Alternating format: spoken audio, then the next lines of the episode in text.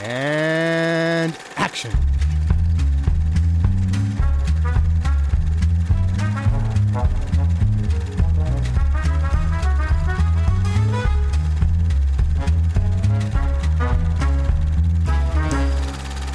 There they go again. A wild, unruly lot, those actors. I hope we have some of them left when we return with our next play because uh, we'd be somewhat handicapped without actors. Und Hallöchen und herzlich willkommen zu Directed by Alfred Hitchcock Episode 13. Ich weiß Bescheid. Der Luke ist dabei. Ja. Oder Ted. Ja. Und wir reden über Hitchcocks. Ähm, ich mache das Spiel jetzt nicht immer, aber halt demnach 14. Film. The Skin Game oder auf Deutsch Bist aufs Messer. Es spielen mit Edmund Gwen, Chill Esmond, C.V. Franz, Helen Hay, ja und viele mehr. Und äh, der Film handelt, ist ein, ein, ein weiterer äh, Talkie von British International Pictures. Wir nähern uns dem Ende seines Vertrages bei diesem Studio. Ja, wird spannend zu sehen, was er danach gemacht hat. Ich weiß es noch nicht. Und der Film handelt von einer, von, von, von zwei wohlhabenden Familien im, im, auf, im, im englischen, in, in einem englischen Kaff, die sich um ein Stück Land streiten. Und ähm, ja, es ist so quasi neureiche Familie gegen alten Landadel. Ja, und wie das diese beiden Familien zu zerstören droht, wenn man so will. Ja, es ist äh, eine Theaterverfilmung, ein, äh, basierend auf einem Theaterstück von John Galsworthy. Und Hitchcock selber war wohl ein großer Fan von Galsworthy, John Galsworthy, äh, und hat dessen Stücke als großen Einfluss auf, auf sein filmisches Schaffen äh, zitiert oder äh, bezeichnet. Und vielleicht, bevor wir zum Film kommen, eine witzige Anekdote zu den beiden. Hitchcock selber hat dann aber von der Person John Galsworthy nicht so viel gehalten und hat äh, von einem Abendessen erzählt. Also er hat wohl gemeint, äh, John Galsworthy macht diesen Film nur, damit er halt ein bisschen Geld machen kann von seinem Theaterstück noch. Und äh, bei einem Abendessen äh, hat äh, Galsworthy in seinem Anwesen wohl wie ein feudaler Herr äh, ein Dinner, über ein Dinner geherrscht und ähm, hat zu einem bestimmten Zeitpunkt dann sogar vorgeschlagen, über Worte und deren Klang in Relation zu ihrer Bedeutung zu diskutieren. Das klingt nach einem Gesprächsthema für mich. Ja, tatsächlich. Ich habe mir gedacht, okay, nicht das uninteressanteste Thema, das ich jemals gehört habe. Aber Hitchcock hat gemeint, es war wohl das gebildetste und zugleich langweiligste Dinner, an dem er jeweils teil jemals teilgenommen hat. Schön. Sehr down to earth. Yo, äh, ich äh, kann es mir, es, es ist fast wie eine Szene aus einem Hitchcock-Film in meinem Kopf. Ja. Dieses, dieses Dinner. Fehlt nur noch, dass eine Leiche unter dem Tisch liegt. Korrekt, korrekt. Eine Bombe, Genau. die einfach gezeigt wird. Eine, eine Leiche mit einer Bombe. eine Bombenleiche. Okay, Ted, wie hat dir Rich and Strange. Nee, das ist gar nicht Rich and Strange. Oh, ich denke die ganze The Zeit, das ist Skin Rich Game. and Strange, weil es um, um reiche Familien geht. Ähm, wie hat dir das Skin Game gefallen? Ähm, bin sehr unbeeindruckt. Auf eine, eine enorme Weise. okay. Keine Ahnung. Ich fand ihn, also ich fand ihn nicht schlecht. Also es, war, es, ist, es, ist kein, es ist kein Reinfall, aber ich konnte auch nicht wirklich was äh, irgendwie Interessantes draus ziehen, um ehrlich zu sein. Ich fand eine Szene ganz lustig. Das war die, die Bidding-Szene, wo sie Mhm. das Land kaufen, wo um das Land, worum es geht, wo, was sie ersteigern wollen, die beiden Familien. Die fand ich ganz lustig, weil einfach die Kamera links und rechts schweift und ich zuerst die gar nicht gecheckt habe, worum es hier geht. Weil der einfach einfach nur, nur 1, 2, 3 gezählt hat und ich so, äh, was, was passiert hier gerade? Und dann irgendwie so eine Sekunde gebraucht habe. Ich so, ah, okay, der, der nickt hier ganz, ganz subtil und das heißt, dass er, dass es die ganze Zeit hochgeht. Na, Das hat man halt so schnell geht Mhm. die Kamera hin und her, das habe ich gar nicht wirklich gesehen gehabt. Ähm, ja, das war's. Okay. gut. Schön. Luke, wie ging's dir denn? Ja, also äh, ich war auch nicht sonderlich beeindruckt von The Skin Game. Tatsächlich finde ich das Spannendste an diesem Film die, das Cover auf Letterboxd. Das S hat so ein bisschen was von so einem Arabian Nights äh, 20er Jahre Streifen. Das würde eher dazu passen als zu diesem britischen Kammerspiel. Ich weiß äh, aus Wikipedia-Recherchen, die ich während des Filmes betrieben habe, als er mir irgendwann dann zu langweilig wurde, äh, dass er nicht die erste Filmversion ist von diesem Stück, sondern dass es auch mal einen Stummfilm gab, 1921, glaube ich, der nicht von Hitchcock war, logischerweise, weil wir haben ja nicht drüber gesprochen. ähm, ja, und äh, insofern kann ich dieses Argument von Hitchcock, der Autor will so viel Geld wie möglich irgendwie aus, dem, aus seinem Stoff rausmelken, durchaus nachvollziehen. Ich fand, so inhaltlich war es irgendwie ganz nett. Es gab auch ein paar coole Momente. Also, was heißt coole? Es gab ein paar Momente, wo ich dachte, ah, das ist eine Idee, okay. Äh, Ja. Also gerade also so die, den einen oder anderen visuellen Moment irgendwie, wo, wo das Gesicht da so reinkommt und so, so Momente war, ich meine, es gibt jetzt nicht so wahnsinnig viele mehr davon. Die, die Einstellung, wo sie mit dem, mit dem, mit dem Typ, äh, also wo, wo die, die, die Tochter mit diesem äh, anderen äh, Landbesitzer da irgendwie äh, redet, die war, die war sehr Film noir. Äh, also wo, wo die beiden irgendwie im, im, irgendwo im Hinterzimmer stehen und streiten. Right. Das war so, so Right. mit diesem, mit diesem, mit diesem Ausschnitt, äh, also quasi dem Gesicht, dem, dem Gesichtsausschnitt Büsten Ja, okay, ja. mäßig und dann quasi der Rest ist im Schatten. Das war, Ja, das ja. war ganz nett. Irgendwas hatte ich vorher noch gedacht, muss ich ansprechen, aber ich weiß nicht mehr, was es war. Ja, ja, also inhaltlich so, ja, okay. Kann ich es nicht so, kann ich mich nicht so reinfühlen.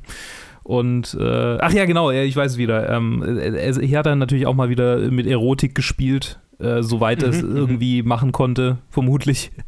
Und äh, ja, das so einfach so alles in allem einfach so ein Film, wo man richtig gemerkt, wo ich richtig gemerkt habe, okay, er macht den jetzt halt, äh, weil er von British International Pictures den Filmdeal bekommen hat und Mhm. sein Herz ist einfach nicht drin und er macht halt irgendwas und Mhm. that's it. Ja. Und so hat es sich häufig angefühlt. Da, dazu will ich nur, ja, ich will nur noch kurz hinzufügen, dass ich auch gerade auf Letterbox geschaut habe und im Prinzip das Nummer 1 Review, das sagt halt alles. Ja, ja, ja total, total.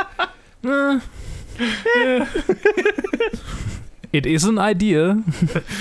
Ja, ja.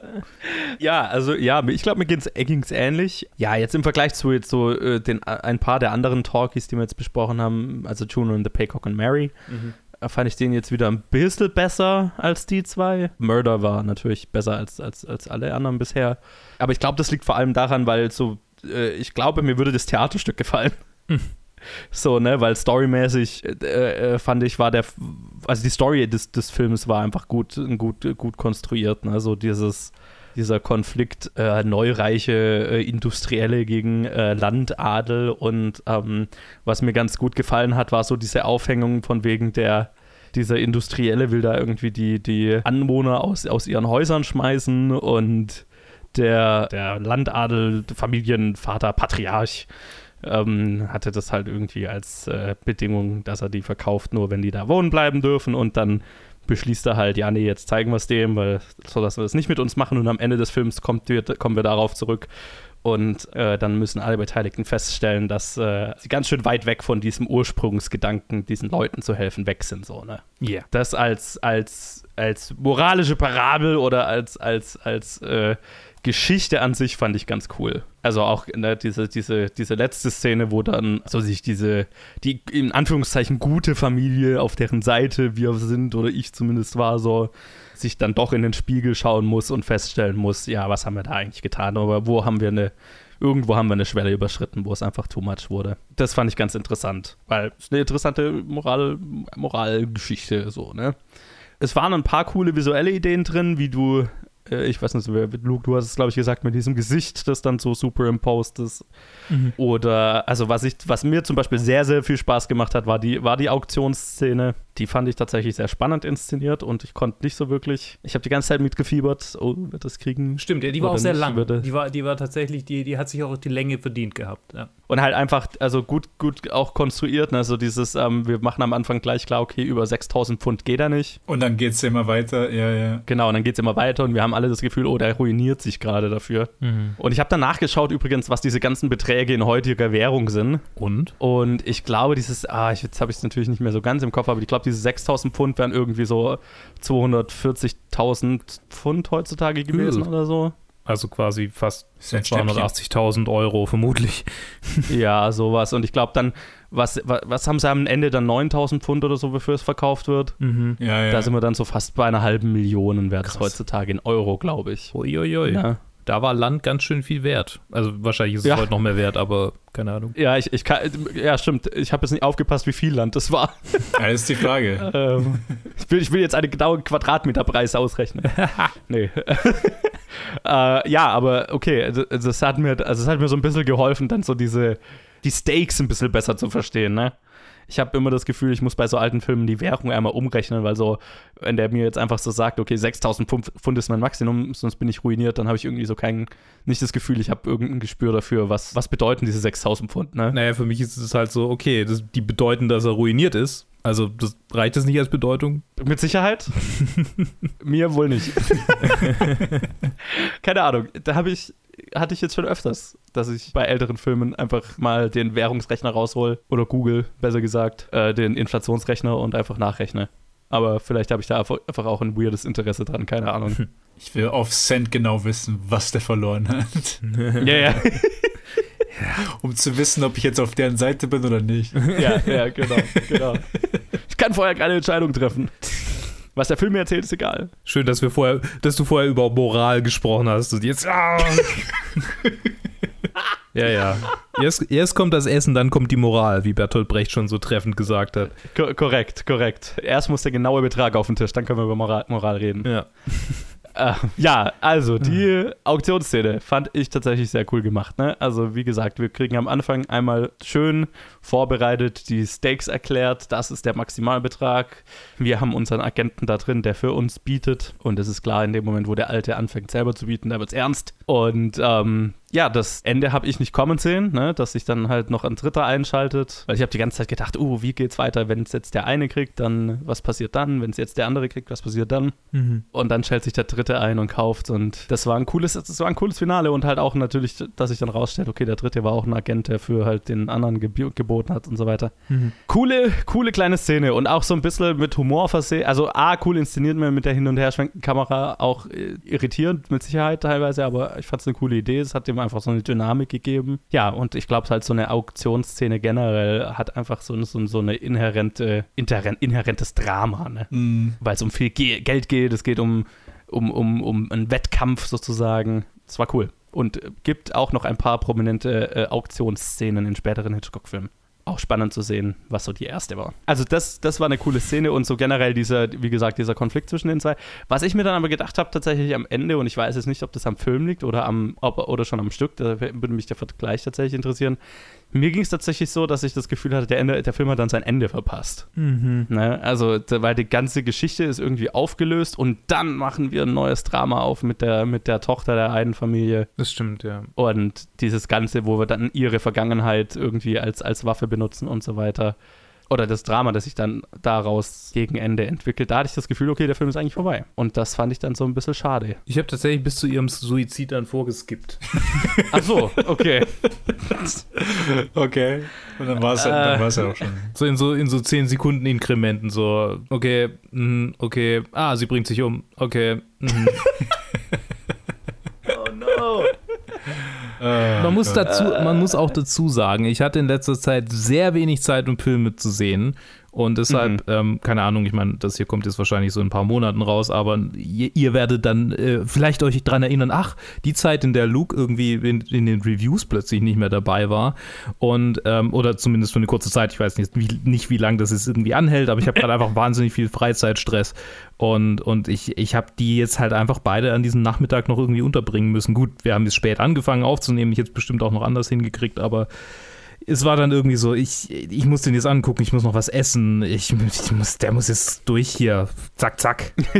Ja, war bei, war bei mir ähnlich. Ja, es wird ihm einfach nicht so gerecht und das ist ein bisschen schade, aber auf der anderen Seite finde ich, habe hab ich jetzt nicht wahnsinnig viel verloren, weil der Film war so oder so mittelmäßig, also habe ich jetzt nicht das, das größte schlechte Gewissen da, da dabei, aber ich weiß natürlich, dass Joe mal wieder mit offenem Mund und offenen Augen da sitzt und denkt, mein Gott, mit was für, mit was von dem Idioten nehme Was ich für hier eigentlich Contents nehme ich hier, den ich hier befilme. Das gibt's doch Oh mein nicht. Gott.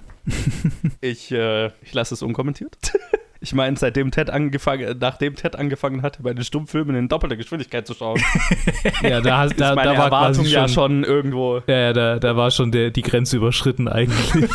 Ja, ja, da, da war schon so, okay, also Und die wurde ziemlich schnell überschritten. es gibt, es, gibt, es gibt gewisse Dinge, die muss ich akzeptieren.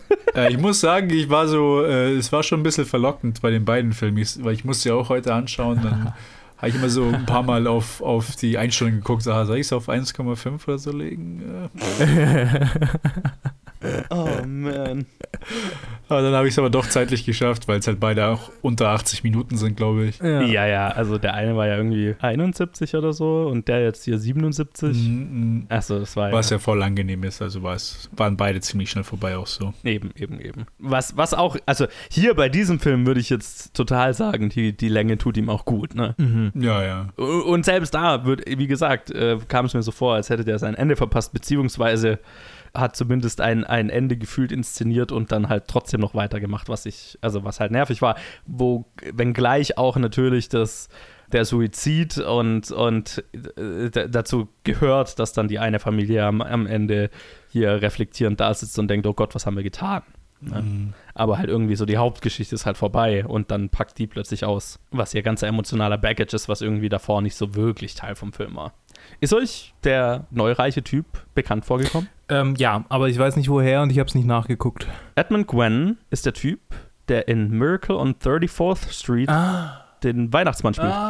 Ernsthaft? Der. Yes! Alter. Mhm. Eben jener. Ich habe auch gedacht, oh, woher kenne ich diesen Typ? Hab's nachgeschaut und wenn man es weiß, ist es offensichtlich. Oh ja, Mhm. ja, ja, ja. Ne? Dieser Janni Jansen oder so. Wie, was? Janni, Jan- er hatte doch einen, also der Weihnachtsmann in, in Miracle on 34th Street hatte doch irgendwie so einen Namen, so einen komischen. Hieß ja nicht Chris Kringle? Oh, es war es Chris Crinkle und es war irgendwo anders Janni Jansen. Egal. Ja, Chris, Chris Kringle. Chris Crinkle. Aber vielleicht in einem Remake? Keine Ahnung. Ja, genau, das wollte ich gerade sagen, weil als du, als du gesagt hast, Milcom 34th Street, das erste Gesicht, was mir im Kopf kommt, ist das aus von dem 90er-Film mit Matilda, mit, mit Mädchen, was Matilda gespielt hat, wo der alte Mann Richard Attenborough ist. Der, der, der alte von Jurassic Park. Ja, nee, also ich kenne ja tatsächlich nur die, die Version. Wofür haben wir die nochmal angeschaut? Achso, Ähm, für, für die Weihnachten. Weihnachtsspecials. Bin schon so immer verwirrt. Wo, wo, warum habe ich diesen Film im Rahmen vom Podcast angeschaut? Warum? Warum? gab irgendwie nochmal so einen Film, wo ich mir vor ein paar Tagen gedacht habe, ich weiß, ich habe den für einen Podcast geschaut, aber in welchem Kontext? Was war das nochmal? äh, es, es, es verschwimmt alles. Um uns richtig zu verwirren, können wir ja zum nächsten Halloween Weihnachtsfilme angucken und äh, an Weihnachten Oh, Halloween-Filme. Mach mein Hirn nicht noch mehr zum Matsch, als es schon ist. ich verstehe das Konzept nicht. Ah. Oder Horrorfilme mit einem Weihnachtstouch und dann Weihnachtsfilme mit dem einem Horror-Touch, irgendwas ja. mit einem Oh, Horror-Touch. ja. Und Jingle All the Way. Äh, wie heißt der Film, wo, wo der Weihnachtsmann Leute umbringt? Ich hab's vergessen. Jingle All the Way. Ist das Jingle All the Way? Ich glaube nicht, nein. Egal, egal, egal. Edmund Gwen, äh, ja, ist, war ein äh, britischer Schauspieler, der dann äh, später immer zwischen USA und Großbritannien so ein bisschen hin und her ist, was Aufträge anging und auch in einigen späteren Hitchcock-Filmen noch dabei sein wird. Ähm, unter anderem in The Trouble with Harry, was ein, ein sehr guter ist, den ich schon gesehen habe. Ja, der ist, der ist ganz lustig. Den hast du schon gesehen. Ja, sehr cool. als, als, als wir mit Movie gestartet haben und da ein Haufen Hitchcock-Filme da waren, da war, das war einer von denen. Ach, ja klar. Weiß, vielleicht haben wir sogar über den geredet. Ich glaube, über den haben wir sogar geredet bei Movie. Ich glaube, wir haben über den geredet, ja, das kann sein. ah, Silent Night, Deadly Night. Ah, genau. Ja, ja, ja, ja. sure. Also, ganz schön genau, viele. Edmund Gwen. Okay. Ähm, interessanter Typ. Äh, spannend zu sehen, dass der so früh, also auch so ein Typ, der irgendwie schon sehr jung, sehr alt aussah. Mhm. Naja, so jung war der. Oh, so jung war der da schon Nee, gar nicht nee. mehr. Oh, Das sieht doch Ich locker alles zurück. Mitte 40 aus, oder? der hatte einfach nur eine Karriere, die äh, vor allem äh, in einem relativ späten Zeitraum sehr erfolgreich war. Cool. Und hat dann irgendwie in einem Zeitraum von 20 Jahren einen Haufen Filme gemacht und dann ist er gestorben. Verrückt. Ja, und hier The Skin Game war einer seiner allerersten Filme. Ähm, und er hat auch in der Stummfilmversion mitgespielt, sehe ich gerade. Hm, witzig. Ja, und denselben Charakter. Sehr witzig. Und ich meine mich auch zu erinnern, dass er, glaube ich, auch auf der, auf, auf, als im Theaterstück einfach auch den Charakter gespielt hat. Das äh, wäre natürlich Full Circle. Ja, genau. Ich glaube, der hat, wenn ich mich äh, jetzt äh, nicht völlig falsch erinnere, hat er auf der Theaterbühne diesen Charakter gespielt, dann in der Stummfilmversion, zehn Jahre später in, der, äh, in dieser Version. Und äh, das ist, was seine Filmkarriere gestartet hat. Nice. Hut ab. Genau. Luke hat es ja äh, vorhin schon angedeutet, so, wo du gesagt hast, ähm, du hast so das Gefühl, Hitchcock selber war hat dann im Film jetzt nicht so viel Interesse. Mhm. Ähm, ich glaube, das kommt aus zwei Gründen. Hitchcock selber durfte vertraglich nichts am Dialog des Stücks ändern. Oh. Und wir haben ja, glaube ich, schon so ein paar Mal besprochen, wie gerne Hitchcock einfach das Source Material nimmt und es halt total zu seinem Ding macht. Mhm. Ja. Nicht nur waren die Dinnerpartys sehr stuffy und elitär, er durfte auch nichts daran ändern. Auch sehr britisch. Ich weiß noch, als wir, äh, sorry für die Unterbrechung, kleine Anekdote, als wir äh, ein Agatha Christie-Stück gespielt haben im Theater, haben wir auch quasi einen ein Wortmaximum gekriegt, wie viel wir kürzen dürfen. Okay. Wir haben natürlich mehr gekürzt, weil da niemand von den Erben irgendwie kam, aber also logischerweise. Ja. Aber wir mussten auch, wir mussten gute Plätze frei halten, zwei Stück. Nee, doch zwei Stück, genau. Ein, eins für die Erben und eins für den Verlag. Ist das geil? What the okay. Fuck? Ja. Haben wir natürlich auch nicht gemacht. Weil da kommt nie jemand, es ist noch nie jemand gekommen bei uns. Aber, aber habt ihr, also muss man das dann so richtig die Rechte daran kaufen oder wie, wie läuft das? Ja, ja, natürlich. Das äh, Theaterstücke, okay. mhm. da, da, muss man für jede Aufführung die, die Rechte erwerben und abhängig davon, wie viele Zuschauer du hast, musst du dann quasi einen gewissen Anteil abdrücken. Das ist meistens so 100 ah. Euro pro Aufführung bei uns ungefähr. Okay. 100 bis 150, je nachdem welcher ja. Verlag. Und dann geben, geben die einem dann auch irgendwie noch so äh, Anweisungen, was man zu tun und zu lassen hat.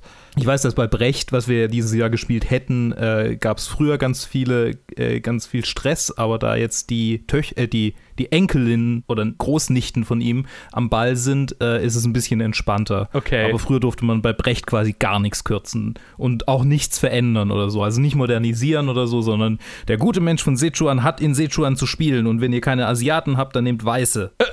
So quasi die, die Schiene. Okay, geil. Ja. So, so viel zu meiner kleinen Anekdote. Ich weiß nicht mehr, was ich von dir unterbrochen habe und es tut mir sehr leid, aber. Äh ja, er durfte vertraglich nichts am Dialog ändern. Äh, ist ja wohl äh, sehr äh, geläufig dann. Mhm. Ähm, offensichtlich nicht so Hitchcocks, äh, Hitchcocks Lieblingsding. Und was, glaube ich, noch dazu führt, dass es sich, also ich fand, der Film hat sich so ein bisschen stagey angefühlt.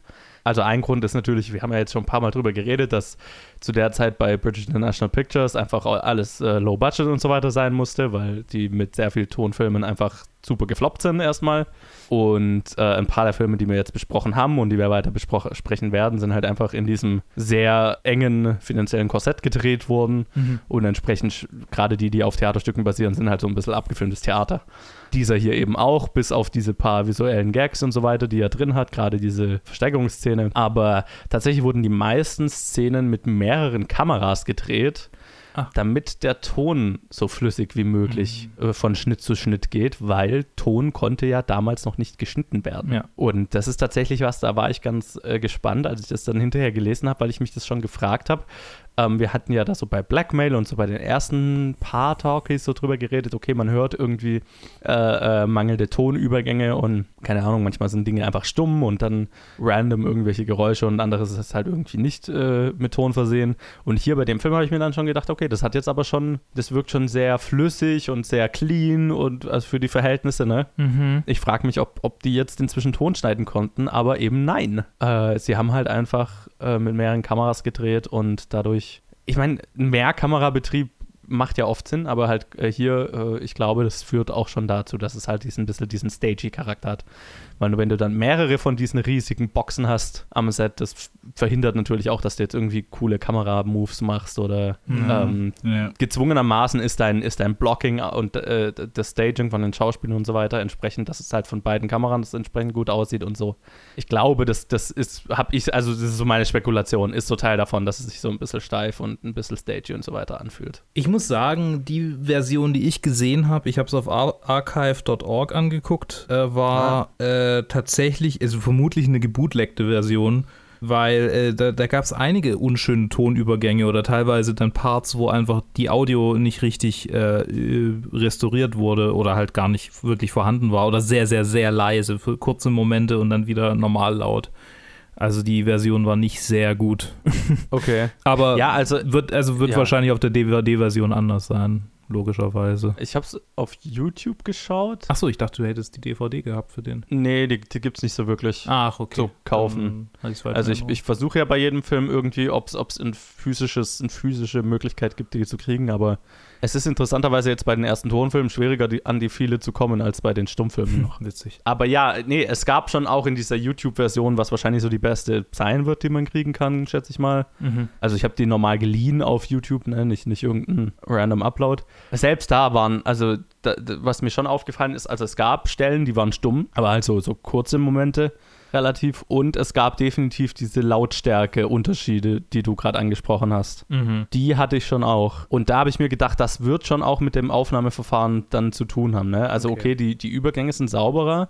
Oder waren sie jetzt zumindest bei mir. Aber ich weiß jetzt nicht mehr, welche Szene das war, aber ich erinnere mich an eine Szene, wo ich die Lautstärke ziemlich hochgedreht habe, um zu verstehen, was die reden. Und dann musste ich es danach wieder ziemlich runterregeln, weil es dann plötzlich wieder sehr laut war. Ja. Aber ich habe so das Gefühl, das, das liegt halt einfach an der, am Aufnahmeverfahren und dann, dass du einen Ton einfach nicht nachbearbeiten kannst. Ne? Du kannst halt nicht mischen, du kannst nicht, und wenn da irgendwie, keine Ahnung, wie, wie damals Ton am Set geregelt wurde, keine Ahnung, ich kann mir das überhaupt nicht vorstellen. Ne? Gab es eine Möglichkeit, den Ton zu regeln? Oder wenn das Mikrofon einfach weit weg war, dann hat man es nicht gehört? Keine Ahnung. Nee. es ist. Also, würde mich interessieren. Muss ich vielleicht mal recherchieren, so wie Tonaufnahmeequipment aus, aus dieser Zeit aussieht. Aber da habe ich mich zumindest so gefragt, okay, also das wird, also entweder, wenn, wenn die Person, die das halt, falls man es regeln kann, regelt, wenn die mal kurz schläft, dann ist halt so, ne? Ja. Das ist halt der Ton, den du hast. Tja. Genau, so ist das. So ist The Skin Game. Habt ihr ein Fazit zu diesem Film? Ich war nicht genervt von diesem Film by The Skin of Its Teeth. Um beim Titel zu bleiben. Das verdient ja fast schon einen kleinen Applaus. Na, danke, danke, danke. Oh, was kann ich sagen? Ich wünschte, ich könnte mich einfach jetzt nur aufnehmen, dann shrug.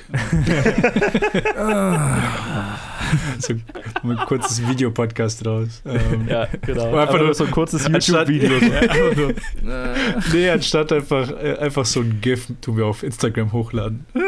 genau. Statt dem, Unser Review zu The Skin Game. Und das dann so durchloopt, indem es einfach quasi dann rückwärts wieder läuft. So die, Ja, so. Ah. genau. Äh, ja, auch für mich. Ich habe alles gesagt. Ich würde mal sagen, äh, weil wir es letzte Episode, wie Ted äh, zu, Recht, zu Recht festgestellt hatte, äh, vergessen haben. Lass uns doch jetzt mal über unsere Ranking reden. Yay. Und äh, die zwei Filme einordnen. Luke, magst du anfangen? Natürlich, ich habe ähm, Mary auf Platz 6 unter Downhill und über The Manxman, weil er war schlechter als Mörder. Und The Skin Game habe ich unter Mörder, der auf Platz 3 immer noch rangiert. Und damit einen Platz über Downhill auf Platz 4. Das war sehr kompliziert. Komplizierter Ich hab's mir als ungefähr vorstellen müssen. können. Ja, ja. Beide eher so schaut's bei dir? Ähm, bei mir sind äh, beide zwischen Mörder und Mörder auf Platz 3 wie beim Luke und Manxman auf Platz 6 und beide sind dazwischen und Skin Hm. Game besser als Mary. Also 3, 4 und 5 respectively. Ich habe beide schlechter eingeordnet. Ja, ich kann mich, ja, ist einfach schon zu lange her und ich hatte ich hatte keine allzu guten Erinnerungen an die, an die Stummfilme. Ja, also ich habe bei mir ist Mary auf Platz äh, 1, 2, 3, 4, 5, 6, 7, 8, 9. Mhm. Hinter The Manxman und dann vor Pleasure Garden, Juno and the Paycock, Champagne und Farmer's Wife. Und Skin Game habe ich dann zwei Plätze drüber auf Platz 7, hinter Downhill und vor The Manxman. Alles klar. Also Skin Game so äh, im, im, genau im Mittelfeld und Mary eher so Richtung unteres Mittelfeld. Und damit bin ich, glaube ich, ganz zufrieden. ja, ich ja, weil einfach, also ja, Ja. ich war auch kurz davor, so Skin Game vielleicht noch ein bisschen höher einzuordnen, weil er mir also so prinzipiell von der Story ganz gut gefallen hat. Aber alle Filme, die jetzt drüber sind, waren einfach, selbst wenn ich sie wahrscheinlich storymäßig ähnlich, manchmal genauso mittelmäßig fand, waren halt visuell einfach spannender erzählt. Ne? Also so Downhill, Easy Virtue, The Ring. Mhm, mhm. Und dann kommen wir halt so zu den, zu den Klasse, also zu den klaren drei Favoriten mit Blackmail, The Lodger und Murder. Aber ähm, ja, die anderen fand ich halt ein bisschen visuell spannender erzählt und deswegen ist Skin Game jetzt da so in der Mitte. Ja, ja, verstehe. Gut, Dann würde ich mal sagen, vielen Dank an euch zwei, dass ihr dabei seid. Gerne, gerne. Gerne. Und vielen Dank an euch da draußen fürs Zuhören. Lasst uns wissen, wie ihr äh, Mary und das Skin Game fandet. Weil das habe ich letztes Mal auch nicht gesagt. Facebook, Twitter, Instagram. Planfilmweek at gmail.com, da könnt ihr uns schreiben. Und dann machen wir nächste Episode weiter mit äh, einem weiteren Film, wo es um wohlhabende Leute geht, I guess. Äh, der heißt Rich and Strange. Oder auf Deutsch, endlich sind wir reich. Also arme Leute, die reich werden. I guess. Wir werden es sehen. War das nicht schon mal ein Plot von einem dieser Filme? Ich glaube ja. Ja, war von Juno. Ah ja, genau. Genau. Ich glaube, es ist einfach ein, ein, ein, eine Rags to Riches Story, ist einfach, was damals sehr beliebt war. Ob es das ist, erfahrt ihr in der nächsten Episode. Bis dann. Ciao, ciao. Tschüss.